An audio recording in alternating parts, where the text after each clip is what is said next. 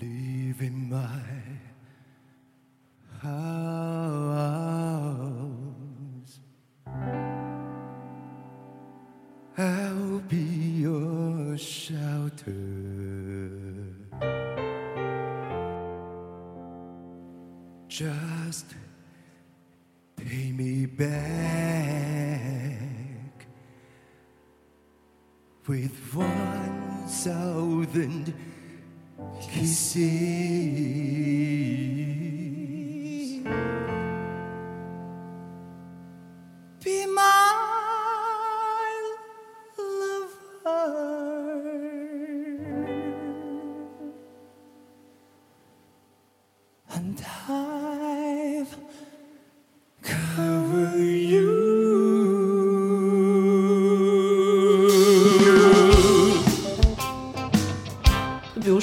关晓彤，他们就没有 CP 粉儿，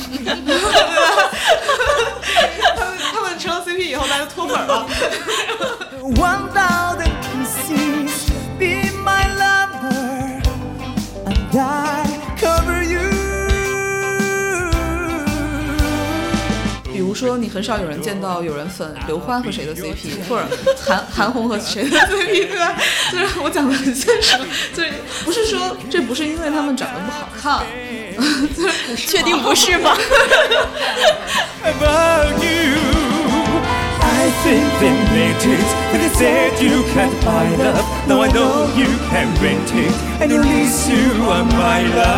呃，翟天临和尹正成天在那个微博上卖腐，他们显然都是直的，都是直的，笔直。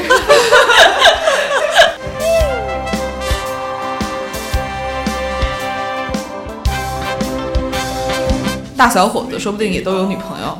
对吧？然后说不定有老婆，说不定孩子都有，谁知道？谁知道呢？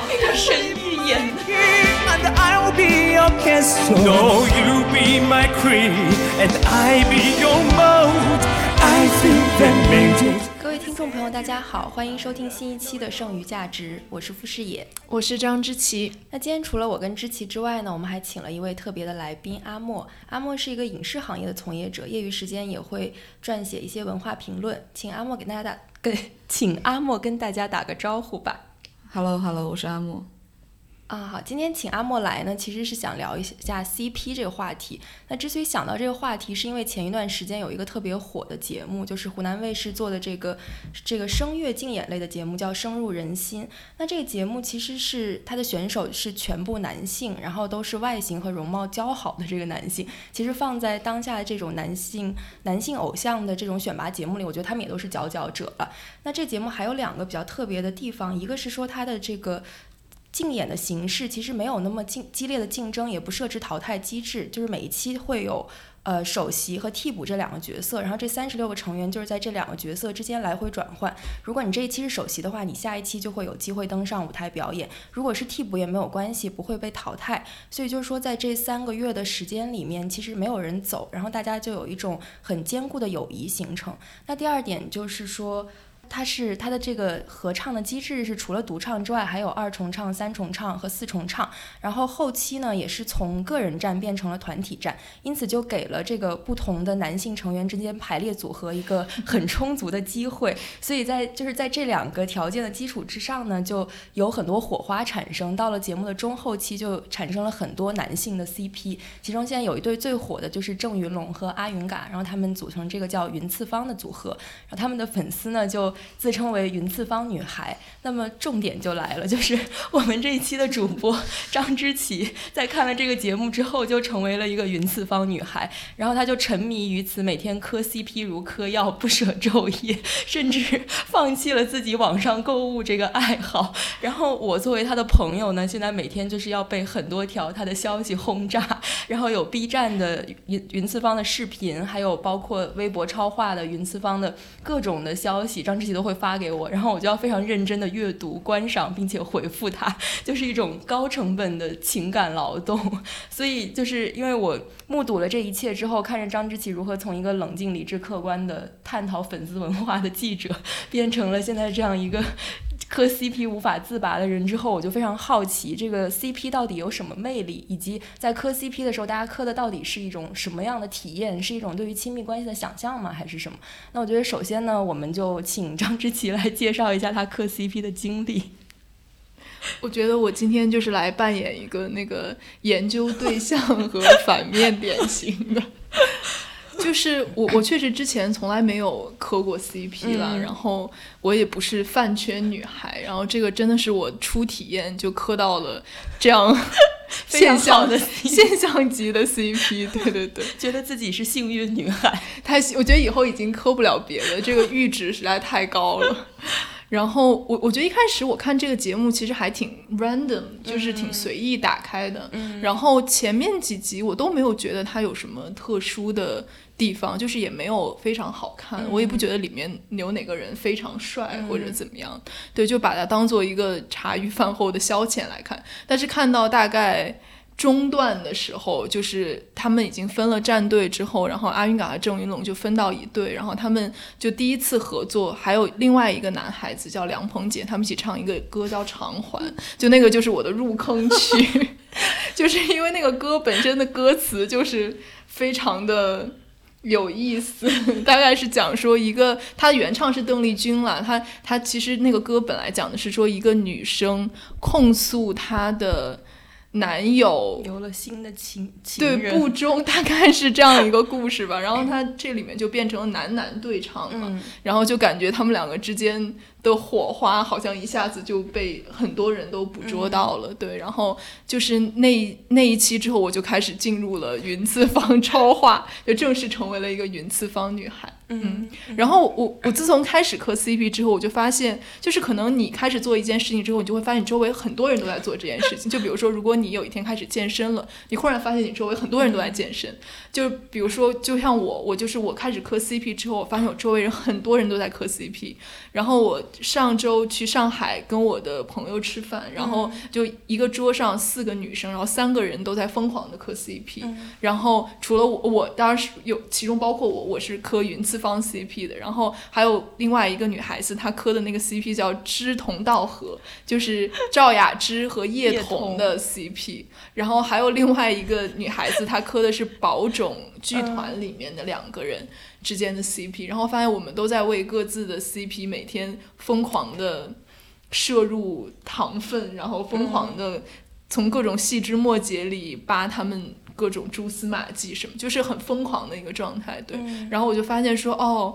就是给我的感觉好像说，这就跟比如说你有猫，我也有猫一样，就是 你有 CP，我也有 CP，对，就好像是变成了一个很多人生活中的一个常态。对。对，我觉得很有趣的一点是我们刚刚其实也谈到，像之前谈到这几个都是真人 CP，然后像我们第二期提到的《流浪地球》这个电影，其实网友说的 CP 是 Moss 和刘培强，它其实是虚构的人物和虚构的技术的一个之间组成的一个 CP，所以我就很好奇，说这个 CP 里面有没有区分真人或者非真人？就是阿莫能不能给我们普及一下这方面的知识？就是 CP 其实是 couple 的简写嘛，对吧？然后凡是就一对儿，其实现在基本上在我们的语境下都可以说是 CP。但是一般来说，你刚才说的那种 CP，就是大家比较说的是 RPS，就是 real person slash，主要指的是真人和真人之间的那种你去幻想的也好，或者你认为他们真实存在的也好的。那个真人的 couple 关系，然后呃，那同人创作里面的关系就是另外一回事了，就是在针对作品里面，就你说这个现象比较接近于我们讨论就真人幻想的 CP，尤其是在偶像产业里面所幻想的 CP。会比较合适一些，因为目前大部分追的这些人，他们确实也是，就是同时也是粉丝。像比如说你喜，你同时喜欢郑云龙，同时喜欢二云嘎，然后你喜欢他们的 CP，就是这样的一个一个状态。所以我觉得我们今天可以集中讨论这种。RPS 就是这 represent slash。嗯，我还有一个问题，就比如说去年特别火的那个网剧《镇魂》，它的那一对朱一龙和白白宇这个 CP，它跟阿云嘎和郑云龙是不一样的，对吧？因为它一开始是有一个剧情基础。对对，你与其说你迷恋的是这两个演员，不如说你迷恋的是他们两个在剧中的角色。嗯，就比如说你一部剧发了以后，呃，也也有也会有男女 CP，就比如呃，有人说什么帝后发糖了，就是说皇帝皇后他们觉得这对 CP 特别好，就是在。在《延禧攻略》的时候，对吧？就是呃，大家会因为那个角色塑造，你你说他真的是喜欢那个。呃，演员本身嘛，那不一定，他其实把那个演员本身和角色混在一块儿，然后和那个剧情也相关，就是它和 RPS 有一定区别。RPS 强调 real person 嘛，你你喜欢的是这个演员。就比如说，如果朱一龙演镇魂的时候，我很喜欢他那个角色，但他可能下一部剧演了一个，就朱一龙粉不要攻击我啊，可能演了一个，假设他演了一个很烂的一个呃，和和镇魂的年代也完全不相同的一个剧，比如说演了一个科幻片儿，然后那里面角色很不讨人喜欢。那可能原来粉那对 CP 的人就不会粉这对 CP 了。那如果你是你是粉呃朱一龙本人的话，那可能就是你会通过他去继续去 延续你的 CP。比如说他常合作的演员，他和他的经纪人，或者说甚至是有人迷恋偶像和偶像公司的那种，就是当红明星和霸道总裁的那种 CP。所以这个是不一样的。对，所以说在真人 CP 里面，其实更多的是和偶像。偶像工业这个，就就比如说像朱一龙和白宇他们这对 CP，他们的名字其实是剧中人的名字，对，是叫叫微澜，是不是？好像是有一个是，嗯，对，然后是他们剧中这两个角色的名字，但比如说像阿云嘎和郑云龙，他们是自己的名字，真实的名字组成的这个 CP 的名字，嗯，对。那阿莫能不能给我们讲一下，就是这个真人 CP 文化和偶像工业的这个关系？就是首先，当我们讨论到，呃，就是为什么说这种真人 CP 文化和偶像工工业有关系？刚才我们也说到，说节目是刻意在造 CP。对。其实你仔细看，你就会发现，凡是迷这种 RPS 的有几个特点。首先，呃，大多数迷恋这种 CP 的是女孩儿，就是这种 RPS 的是女孩儿。其次，大部分，呃，他们迷恋都是异性，就是一个女孩迷恋男男。呃，这是常见的一个状态，就很少很少很少看到一个女孩迷恋男女的真人，就比如说鹿晗和关晓彤，他们就没有 CP 粉，他们他们成了 CP 以后，大家脱粉了，然后他们就是尽管他们也很赏心悦目，对吧？他们也很甜，就是他们又又都好看，又在一起合作，又都很努力，然后呃，可能又呃，就是虽然比如说他们的合作不那么合适，但他们坚持要在一起，就是。大家迷的要素都有，就就没有人粉他们，所以你可以看出，其实 就是我说刚才说的，就是说你喜欢一个 CP，一定是首先你要喜欢他们两个，然后他们两个都是你的偶像，然后这种偶像就很涉及到，就很涉及到偶像的性魅力的这种方面，就比如说你们常见的 CP 粉会是。呃，非常常见于男团的粉丝或者女团的粉丝，对吧？就比如说当时 Produce 呃偶像练习生，就中国版的偶像练习生出来的时候，就有非常多人喜欢里面的 CP 组合。那同样就是在日本的有一些呃团体，比如说老牌的阿拉西，他们也是有一些 CP 粉儿，可以把他们之间的。成员各种排列组合成不一样的 CP 去粉，然后还有就是女团的，比如说 AKB 四八，比如说中国的 Produce One One，然后也是有很多 CP 粉，他们都是喜欢我喜欢 A 偶像，我喜欢 B 偶像，然后我觉得他们两个在一起的互动也特别甜，特别可爱，然后我就把我就觉得这个这个是我除了消费他们。本身这个偶像以外，我还可以消费他们之间的关系，然后他们之间的关系，比如说分分合合，这个偶像和那个偶像好了，这偶像和那个偶像分了，就是它算是多加了一层故事性，所以我我认为就很多这种 CP 其实它也有一点是偶像工业的副产品。嗯，那我有一个问题，就是说这个 CP 的产生，就你刚刚也说是偶像工业的副产品，它是不是一个粉丝和这个偶像工业的一个商业的合谋，就是粉丝和资本合谋制造出来的这样一个现象？呃，我觉得有几方面。第一方面，你可以注意到说，为什么它常见于偶像，而不是我们说的演员和歌手。比如说，你很少有人见到有人粉刘欢和谁的 CP，或者韩 韩红和谁的 CP，对吧？就是我讲的很现实，就是不是说这不是因为他们长得不好看，确定不是吗？不完正确的，收回这个话，你收回这个话。就不完全是因为他们长得不好看，有一个很重要的原因是和偶像呃产业的逻辑相关的。就嗯，我举个例子来说，就我们之前老看到新闻，其之前前几年有一个特别大的新闻是说，有一个 AKB 四八的一个女孩，她在总选举上，然后公开说她结婚结婚了，嗯然后就被粉丝所抵制，然后很多人都对此有很大的意见，就说。呃，你们粉丝太疯狂了，为什么你的偶像不能结婚？因为谈恋爱和结婚是一个，尤其是对一个就是年很年轻的男男女女是很正常的事情，对吧？就是为什么你不允许你的偶像谈恋爱和结婚？但实际上，就是那些粉丝应该是更能，我我觉得他们应该得到更多的理解，因为偶像很多时候贩卖的，他并不是说呃我的歌唱技巧，或者说我的演戏的技巧，而且你看好多偶像，其实他们长得也不一定有那么的漂亮，那为什么他们还是那么受粉丝的欢迎？就是因为他们贩卖的是他们和粉丝之间的一种关系，呃，就包括这个他说他自己。就是结婚的这个女孩儿，其实之前就在在网站上给自己拉票，就 AKB 它不是一个投票制度嘛，总选举你买她的 CD，CD 里面就有她的票，然后她给自己拉票的时候，其实她之前也强强调了，她说她是处女，而且几乎大部分的偶像都会保证，就是他们他们和经纪公司都会向呃他们的粉丝传递这样一个信息，就是我不谈恋爱，我不谈恋爱，这个不是说不是说想泯灭人性，他只是想展示说我和我和粉丝的关系是最亲密的。包括很多人在脱鹿晗粉的时候，也拿出那个金希澈，还是那反正有个 Super Junior 的人，然后他他自己那个 idol 他就说，如果我谈恋爱了，我肯定第一时间让粉丝知道，就说明粉丝在他心中的重要性，所以他是贩面贩卖一种亲密关系，粉丝会觉得说，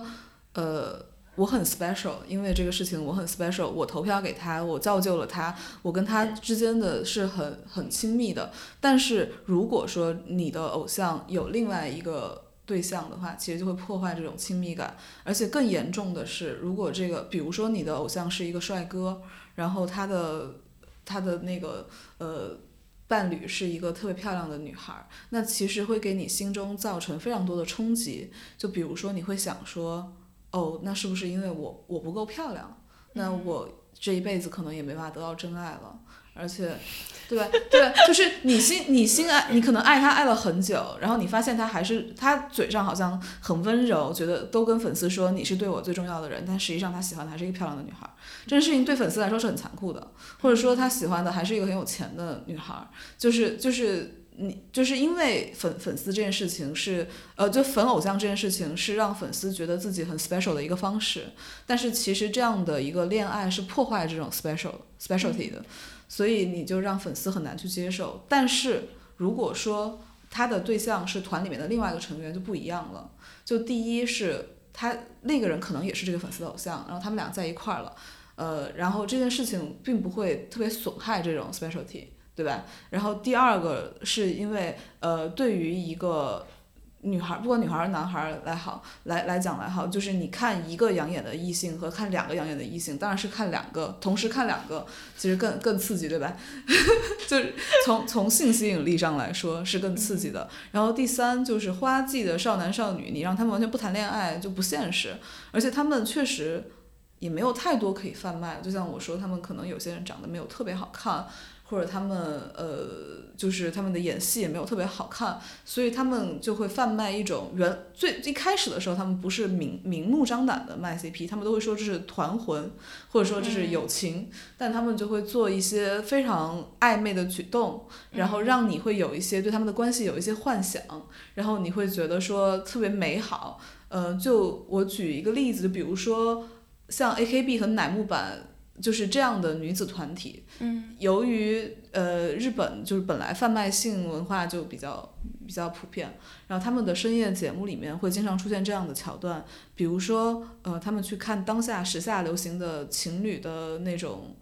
在一起的方式，比如壁咚啊，或者说怎么怎么告白啊，就是一些情侣之间小的戏，然后他们会让团里面比较男性化的一个女孩去扮演那个男生。然后让另外一个女孩扮演那个女生，然后他们就在一起演绎这一这一幕，然后说自己心跳的感觉，这是非常讽刺的，因为他们一方面不断的强调自己对恋爱的向往和他们彼此关系的亲密，但是另外他们是不被允许谈恋爱的，对，就是粉丝喜欢的，而且而且其实很多粉丝，呃，他们也可能也知道说这个东西可能是粉丝也有粉丝幻想，所以他们会是他们会觉得说，但他们依旧会觉得说我不要一个真的恋爱，我需要我的偶像。就是有一个 CP，这个 CP 特别好，所以这是既是粉丝的需求，也是这个偶像产业故意去塑造的。嗯嗯嗯嗯。那阿莫可不可以接下来给我们讲一下，就是娱乐工业包括偶像工业到底是怎么制造这种 CP 的真人 CP 的？就是呃，产业链产生这种，就偶像工业产生这种 RPS 的这种套路非常简单。然后第一种就是，呃，就就其实它和产生男女关系的，就是就是我们叫做 showmance，嗯对吧？就是他，他其实说白了，他的归根结底就是 create showmance。嗯然后他 create showmance 它的有几种方式，第一种就是表演。嗯这种表演是最容易在节目里面表演或者任务是最容易产生 showmance 的。嗯表演和任务就是说我让你一块儿去做一件事情，嗯尤其是和肢体相关的事情。嗯嗯比如说，呃，最近韩国就有一档节目，它的它其实是类似于婚恋节目，但它它培养 showmance 的方式是我让一对男女在一起搭档跳舞。那从训练到最后表演这过程中，你当然会有很多肢体接触啦，对吧？你从早到晚的待在一块儿。然后你们当中会不会产生一些浪漫的感情呢？然后包括日本，它有另外一档节目叫是叫演戏恋爱的节目，然后它就是嗯，比如说选帅哥、选美女，然后我给你写一段爱情戏，你们俩必须演，然后在演的过程中，对吧，就很容易产生 showmance，然后观众也很容易觉得啊，这是一对 CP，嗯嗯。那换到深入人心，那就是让你一块儿唱歌呗，尤其是唱情歌呗，然后就会有很多对视，你知道吗？首先你排练就会有很多接触，然后就要很多对视，有的时候可能还要拉手，然后这就创造了一些想象的空间。然后这所以所以共同完成任务这件事情，它第一创造的是相处的时间，第二呃缩短的是相处的距离。然后所以通过这这两个点，他们来去创造这个 showmance。然后第二种呃非常典型的套路就是叫做我们我们称之为同居模式。嗯那同居模式就更简单了，从顾名思义，然后我就是让你们两个长时间的居住在一起，可能你们是室友，可能你们是屋友，就是一大个呃，对吧？就是房子里面就是让你们分别住在不同的屋子，人从早到晚的相处，你总要说几句话吧，对吧？你不可能跟你的室友没有一点感情建立，然后你们的任何东西都可以被单独的拎出来见成素材，嗯就尤其是尤其是你可以从不同的方式去解读这个关系，比如说我们今天我们三个坐在这儿，可能我单独跟你说了一句话，没有跟他说，然后这一段被剪辑出来了，然后观众就会有各种各样的理解，比如说他们会觉得我们的关系更亲密，嗯对，虽然我们是一个团体，但是我们我们俩的关系更亲密一些，或者他觉得说。本来我是和他好的，但我现在跟你说一句话，我是不是有背叛？然后就可以写出 写出一百一百种戏码。对，这是这是第二种创造 CP 的方式。然后第三种就是一种比较直接的方式，就叫做呃，我们叫做交流或者叫问答。就比如说，他会问你说，他会他会特别特别，尤其在呃，就是那种偶像深夜档的节目，然后这其中就会就会有一些问答来去塑去构建他们之间的关系。比如我问你说，呃，某某某。在这个团里，如果你只能带一个人和你出去郊游的话，你要带谁？为什么？对吧？或者说某某某，你觉得团里面最有女子力的是谁？为什么？就是通过这些回答，粉丝就会在不断的想象和构建他们的关系。有些时候，他们的关他们的这种回答是刻意设设计好的，比如在之前这两个人之间。他们观众可能觉得他们要有 showmance 了，那 producer 可能就会告诉他说，你的回答就要偏向他，或者说你的回答就要偏向另外一个人，那就是 B 一的刻法，对不对？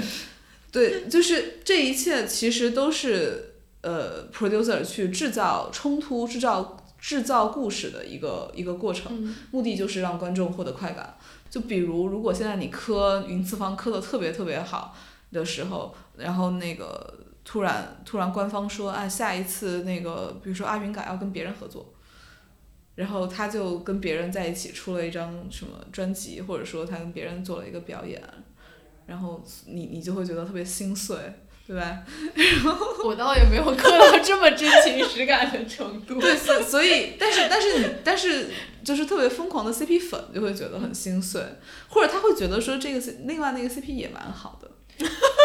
就比如这个事情，其实其实真实的发生过呀，就是因为，在这个节目他们开始被大家认为是一对 CP 的过程中，嗯大家就开始不断的挖坟嘛，就挖他们过去的历史。然后就发现郑云龙其实在之前演音乐剧的时候跟刘令菲就是 CP，、哦然后他们有很多合作啊，也有很多私下的互动啊，搂搂抱抱啊，这些都会被对挖出来。然后在有一次见面会的时候，然后就有一个粉丝。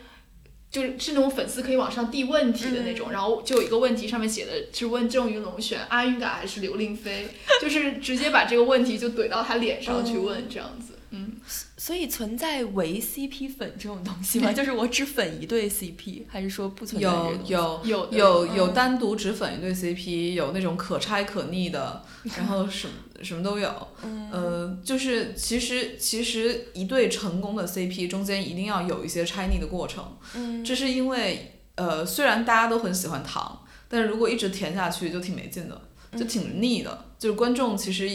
他们嘴上说我好喜欢这两个人，我好真情实感地喜欢他们的 CP，但其实他们喜欢的也是这个产业，就是经过故事创作后的一个结果。就如果这个故事不够精彩，我觉得就大家很难看下去的。嗯嗯，所以我们之前也谈过这个，聊过这个问题，就是说，就是说大部分呈现在粉丝面前，或者说大部分粉丝粉的，其实都是所谓的伪 CP 嘛，就是你讲他们两个其实嗯并不是真的一对，或者说甚至都不是真的关系有多么亲密，只是因为他们两个在一起能传递这种。双倍的性魅力，或者是说能够传递一种亲密关系的想象，所以粉丝才会粉他们。就是其实，就其实我我还是想问，就是因为上次我们那个实习生吴梦，嗯。他不是说他在写一个关于 CP 的论文嘛，他就想讲说，那到底有没有 CP 是真 CP，就是或者是说他们是真的一对，或者说他们真的关系非常好，他们表演的成分很低，嗯。这样的情况有没有？嗯，饭圈有一句话叫做“一切 CP 皆营业”，然后说的其实就是说，大部分人粉的都是伪 CP。然后呢，真 CP 谁也不敢打包票说一定没有，但是事实上是大部分都是伪 CP。那为什么呢？是有几个原因的。然后第一个原因就是，呃，就是说设身处地的想一想，假设你你真的是真 CP，比如说你就是你就是喜欢和你同组，就因为大部分 CP 其实都是同性嘛，男孩和男孩，女孩和女孩。嗯那就算你是同性恋，可能你喜欢组里面的一个团员，你敢在镜头面前表现出来吗？尤其是在就是中日韩的这种嗯比较保守的社会环境下，嗯就是反而你你要真的和他有点什么，我觉得是很难表现出来的，这是其一。然后，但是这不是最重要的原因，最重要的原因还是和我们说的性魅力是有关系的。就是你看，嗯，Produce One One，或者说你看，就是呃 AKB 四八这种大的海选。然后你会发现，他们他们很多都是动不动就一百个人、几十个人，对吧？嗯就是按照按照同性恋的比例来说，它其中是一定有同性恋的，嗯不可能没有同性恋。但是最受欢迎的一些 CP 都肯定不是同性恋，嗯就是这很显然，因为嗯，就像你你之前也说说呃，深入人心里面有一些人感觉就是他 说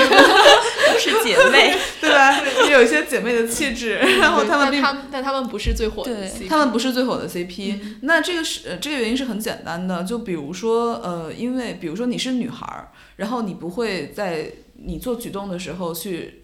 想办法做的像个女孩儿，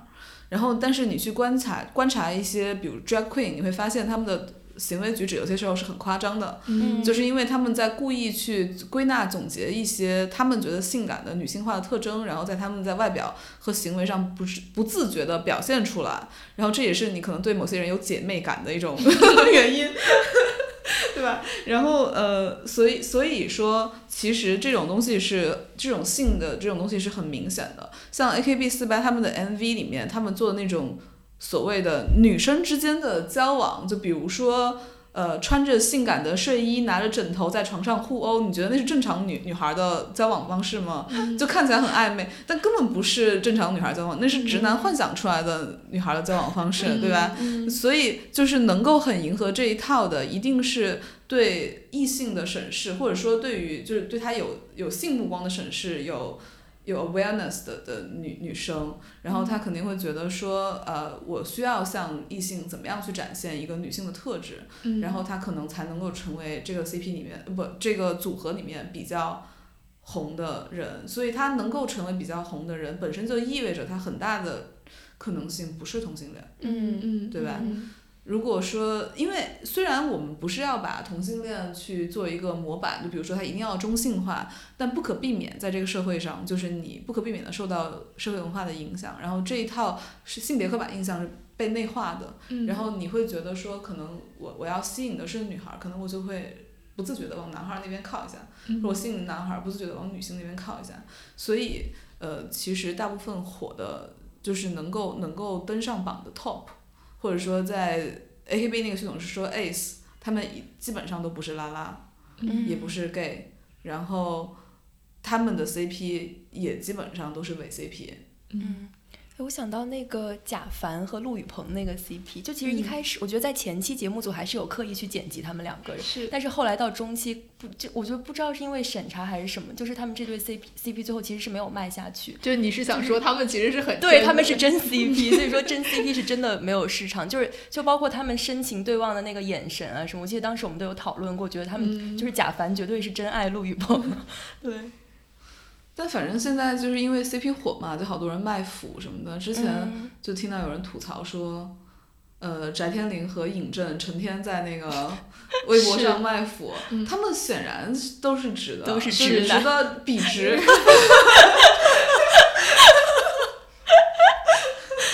而且竟然因为一个所有人都意想不到的方式 BE 了，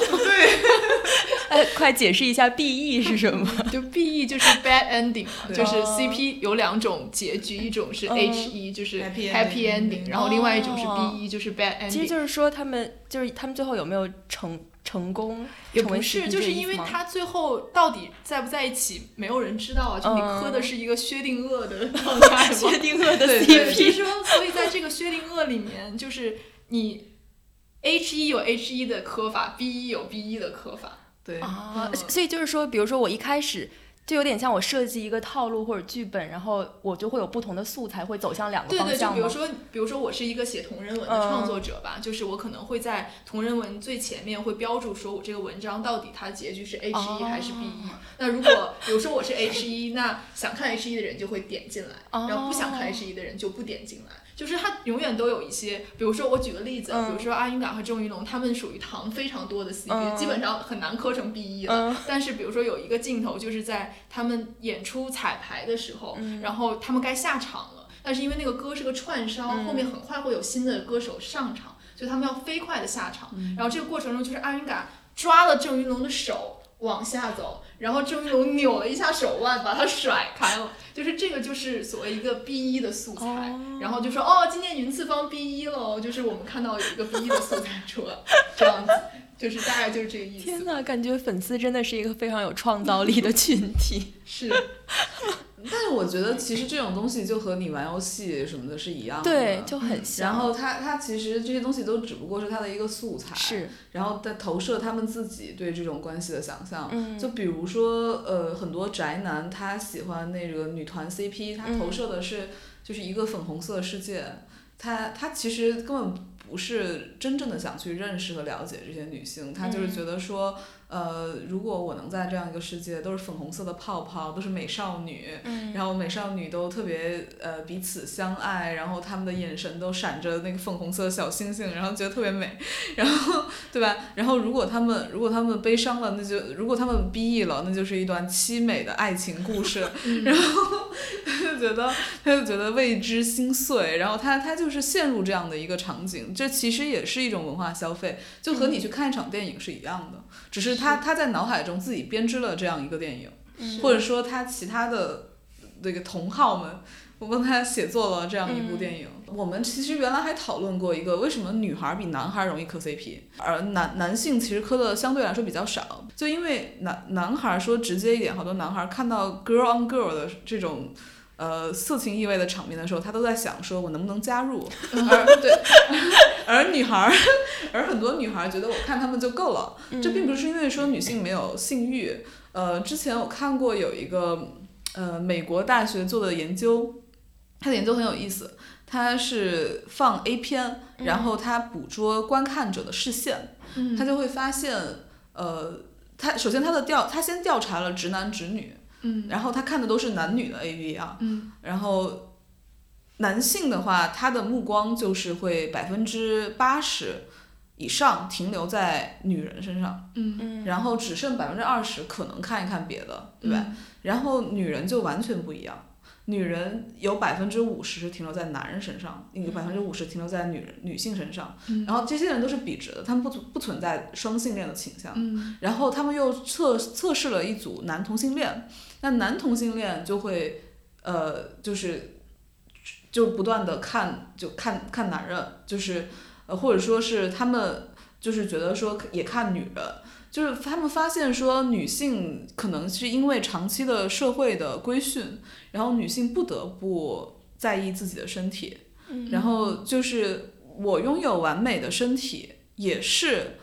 美好恋情的一部或者美好性爱的一部分想象。嗯就如果说就是男性可以自如的看一个非常丑的男人，然后和一个很漂亮的女孩儿做爱，这对他们来说一样能唤起性冲动，就是一样对他们来说可可以是很美好的。但是对于女性来说，她们可能不自觉的会去看说我够不够美，我的姿态够不够好，这已经内化成了他们自己的性幻想的一部分。然后，所以你看，包括就不说性，说恋爱小说也是一样的。如果你看起点的那些，呃，就意淫的文章，宅男写的，就就有一些，比如说烟雨江南写过那个，他男主角就是一个大胖子，然后他有好多美女，好多后宫，就环肥燕瘦什么都有。然后女孩女孩写的那个。意淫小说、玛丽苏小说里面，一定是自己又美又有男人爱自己，然后自己又有才华又有男人爱自己。你很难见到一个又肥又丑，然后的女主角，然后坐拥三千佳丽，对吧？各种男宠，就是没有见到这样，就没有见到这样的。所以很多女孩在投射自己的理想的关系的时候，她也必须要在两个就是体面的人中间，不管她的体面是体现在一般一般有长相，就是少数的有钱财。那如果其中有一个特别丑，可能就很难磕起来，是嗯对吧？嗯，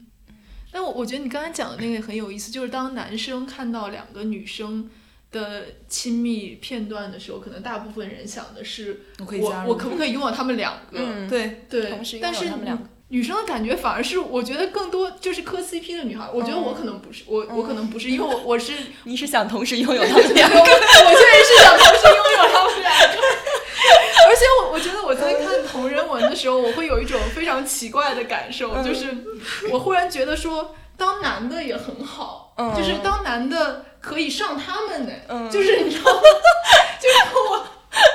就是我我带入的是里面的攻的角色，嗯嗯。然后我我觉得哦，这样也不也很好，是一种女生在现实中完全没有对，办法体验的感受，对。就是你说的关于这个加入的问题，我之前好像也写过，就是说在尤其在观看这种和就是我们之前已经谈到 CP 其实很和性魅力很有关系，嗯。就讨论到这种和性相关场景的时候，女体总是缺失的，嗯，就是女性会不自觉的把女体女体缺失，因为现实生活中一旦有女体的加入。就会带来太多的问题和忧虑，然后久而久之，就他们习惯性的在这样的场合里面把女体消除。比如说，如果呃，就包括你，你也是把自己带入一个男性，你你就说你觉得如果我是一个男性，我就可以和他们怎么样了，但你从来没有想过，如果我是一个女孩，我一样可以跟他们怎么样，是因为对吧？其实这个文没有给我这样的想象空间。不 是，可是可是可是是这样的，因为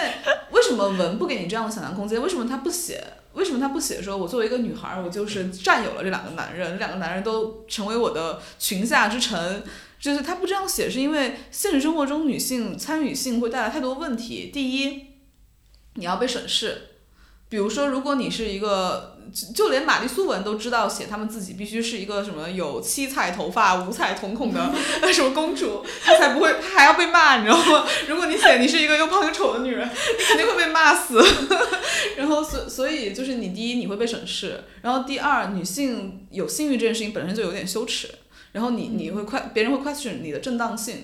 对吧？如果说你这对 CP 已经存在了，然后他们也有一些所谓的证据作为他们的糖，对吧？就好像你拍到他们牵手，拍到他们，其实都可以解读为各种暧昧的东西以后，他们的他们在一起就是很有正当性的。然后你就觉得我不需要去参加，因为我我我很没有正当性，对吧？心里面可能想的是说我要都占有他们，但你不敢，你不是想表达出来，所以你就以一个旁观者的方式去分享这件事情。所以这其实，在磕 CP 的。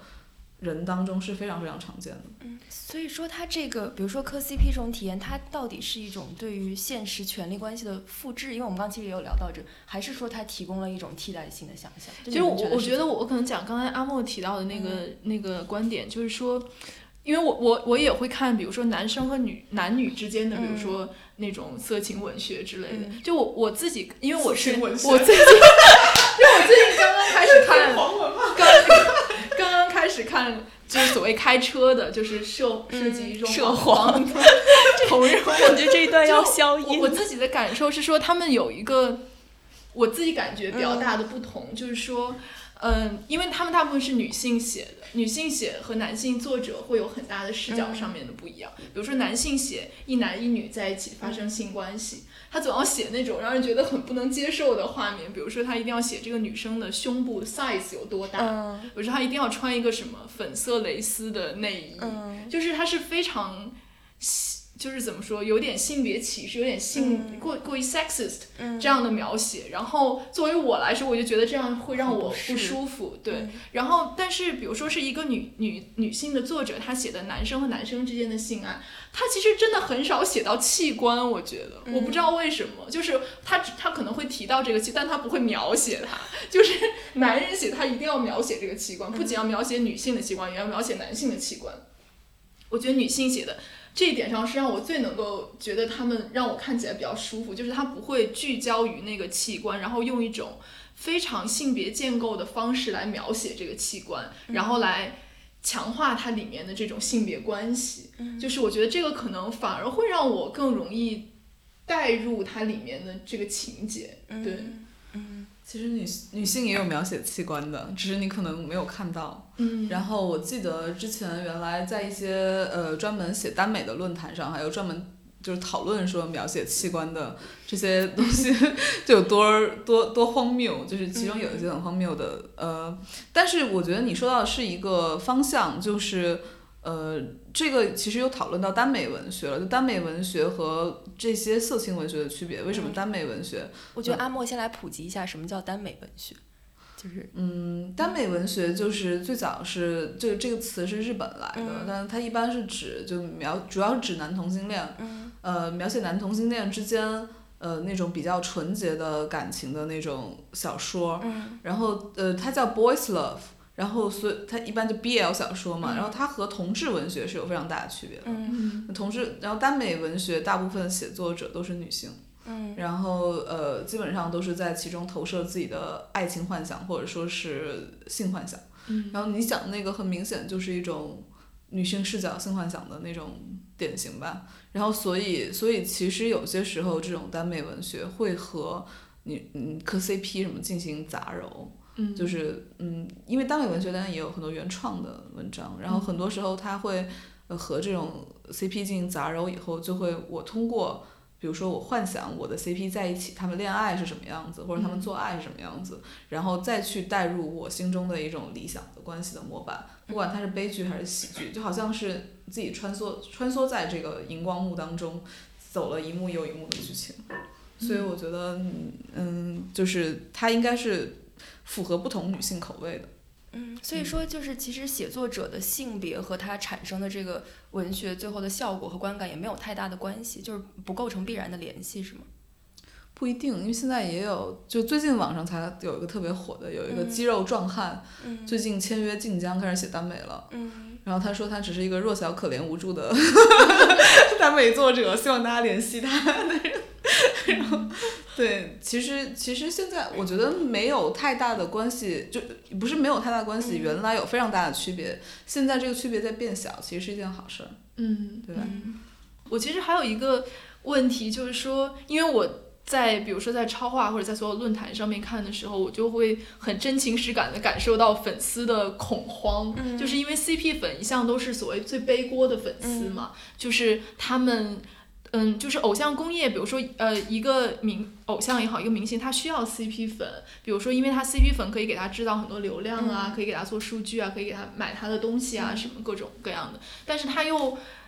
嗯，就是又不喜欢 CP 粉，因为他们很很容易把这个东西炒得出圈了，就所以有一个话叫，就是说 CP 粉一定要圈地自萌嘛，就是你要在画一个圈，然后在里面书写你各种想象，不要把它对应上真人，不要把它。就是让它溢出这个圈到真实的现实世界里面来，对，所以就是，就为什么 CP 粉永远都是这样一个角色？就是 CP 粉为什么总是背锅的？嗯，我们之前已经说了，CP 一般都是伪的。嗯，就像曾经有很多人非常迷那个李云迪和王力宏的 CP，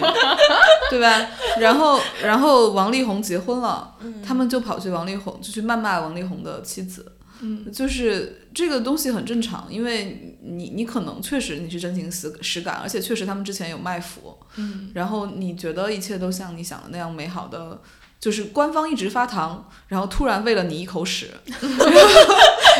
就是这种感觉，所以他们当然就是心中会有就是怨恨。然后他们就会发泄这种怨恨，但是在其他的，比如说只是明星或者演员的粉丝来看，或者是大众来看，这是不可理喻的。嗯就像我刚才说，就是有那个 A K B 四八的女孩结婚，然后别人觉得你你们粉丝为什么不让人还不让人结婚了，嗯对吧？就是就其实我觉得这呃，就他们其实是这个产业的一个受害者。嗯所以不能说是受害者吧，他们确实从中也得到了他们想要得到的，但是这个产业塑造的那个虚幻的梦境，大部分时候是会破灭的。就像你喜欢的云次方，肯定他自己就是大小伙子，说不定也都有女朋友，对吧？然后说不定有老婆，还说不定孩子都有了，就谁知道？谁知道呢？那个神预言的就是就是谁谁知道呢？到到时候你你你，比如说你看他们在那儿，假设你看他们，你真的觉得他们吵了半天，又是牵手又什么，然后结果突然发现有个人孩子都有了，你该怎么接受这个事情？然后就是把你的幻想就是突然就破灭嘛，而且十有八九都是会破灭，大部分喜欢的不都是直男，肯定会破灭的。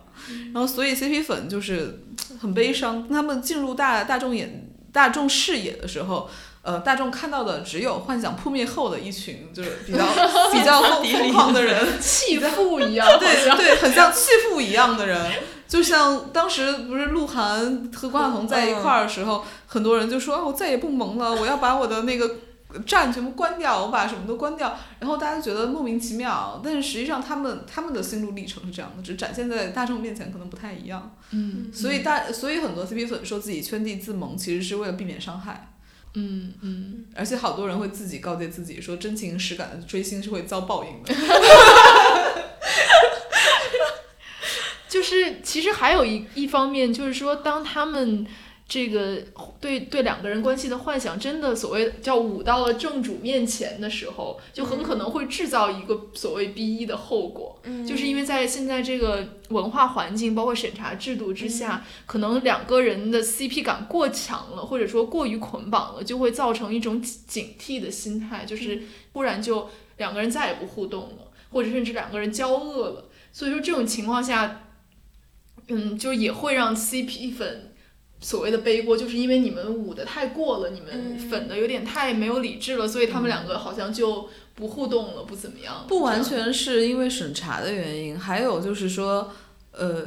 就说明白一点，就是资本是很简单的，就是哪里有钱赚，我们就往哪儿去嘛，对吧？然后，所以如果说，比如说你假设，呃，云次方特别受欢迎，那我可能就会，我我就投资，我就会投云次方，嗯或者我就会要求说，假设下次郑云龙去表演的时候，我就要求说，你一定要和阿云嘎搭档。嗯然后我才愿意投这个钱。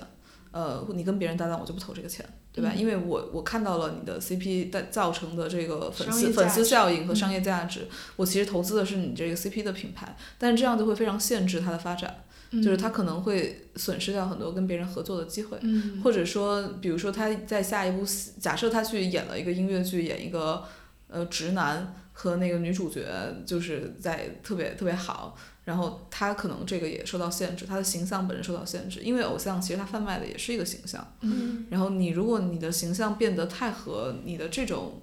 粉丝所幻幻想的关系所关所关联，其实它是改变了你的形象，所以他们自己出于商业的考虑，就不仅仅他们自己，他们他们的经纪公司也会去想办法让他们，就是某一个形象过了的时候，就是要离开一下。嗯，所以说是不是说，当两个，比如说像选秀制造出来的 CP 也好，还是这种组合制造出来的 CP 也好，可能他们在发展的开端是借助 CP 的力量火起来，然后后面就会慢慢的解绑这样子。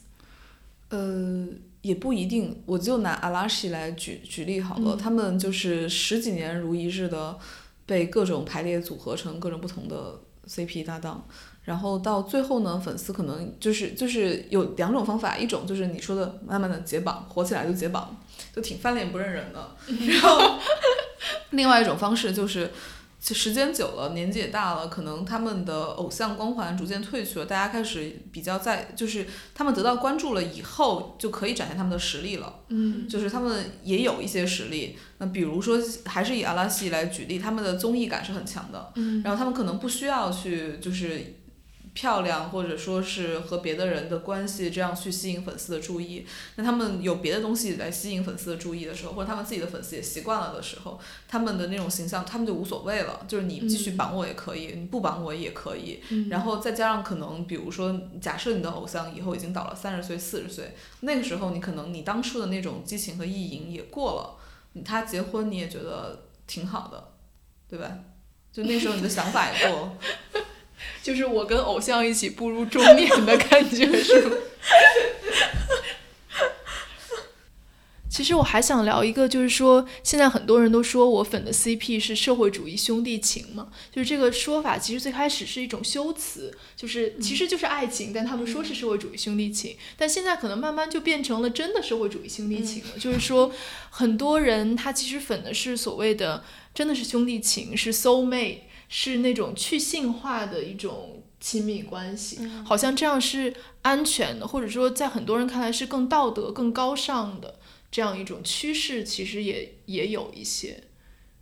呃，先说社会主义兄弟情这个形容词是怎么来的，是来自于之前就是呃由于审查制度，嗯然后凡是打上这种暧昧关系的作品，大部分都会被禁啊，或者说就《镇魂》不就被下架了嘛？嗯然后后面大家都说，哎，我们不是爱情，我们是社会主义兄弟情，就得以过关，然后嗯这成为一个很调侃的一个说是法。对，所以一开始这个说法是为了安全。然后另外呢，他其实有也也有一些人说，就是我们是兄弟情，我们不是爱情，它有一种自欺欺人的味道，因为。这个事情很显然，如果你萌的只是友情的话，你为什么不喜欢？比如说看女孩和女孩之间的友情，对吧？嗯就是因为友情那是更多元化的，嗯那他可他和你的对象长得好不好看，是不是年刘轻？欢跟韩红的友情，对，刘欢和韩红也可以有友情，那也没有人萌，没有人不是刘，比如说，比如说那个刘欢和腾格尔，他们也可以有社会主义，也可以有社会主义兄弟情，那没有人，我我决定萌一下这一对。但没有几乎没有人喜欢，就是原因就是因为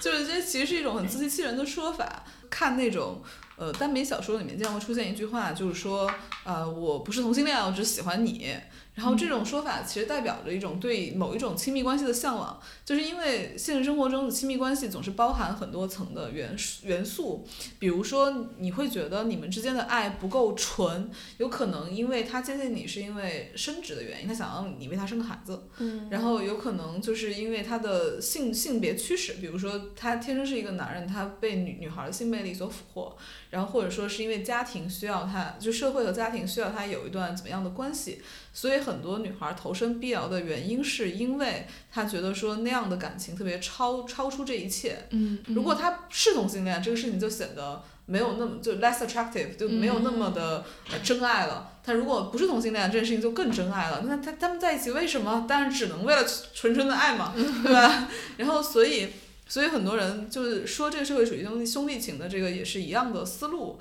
就是说谈爱太俗套，谈爱情太俗套了，就是好像两个人一好就要上个床什么的，就觉得挺俗套的，而且里面有包含荷尔蒙啊，就包含一些就是你觉得不够那么纯爱的东西。然后当当你向往一种更 unconditional love 的时候，你就会去畅想说啊，是不是兄弟情会更好一些？但实际上都是自欺欺人，就是。好的，那么在非常欢乐的气氛中，我们今天的节目就到这里了。那最后呢，祝大家在拨开就我们拨开了 CP 重重迷雾之后，依然能够享受课堂的快乐。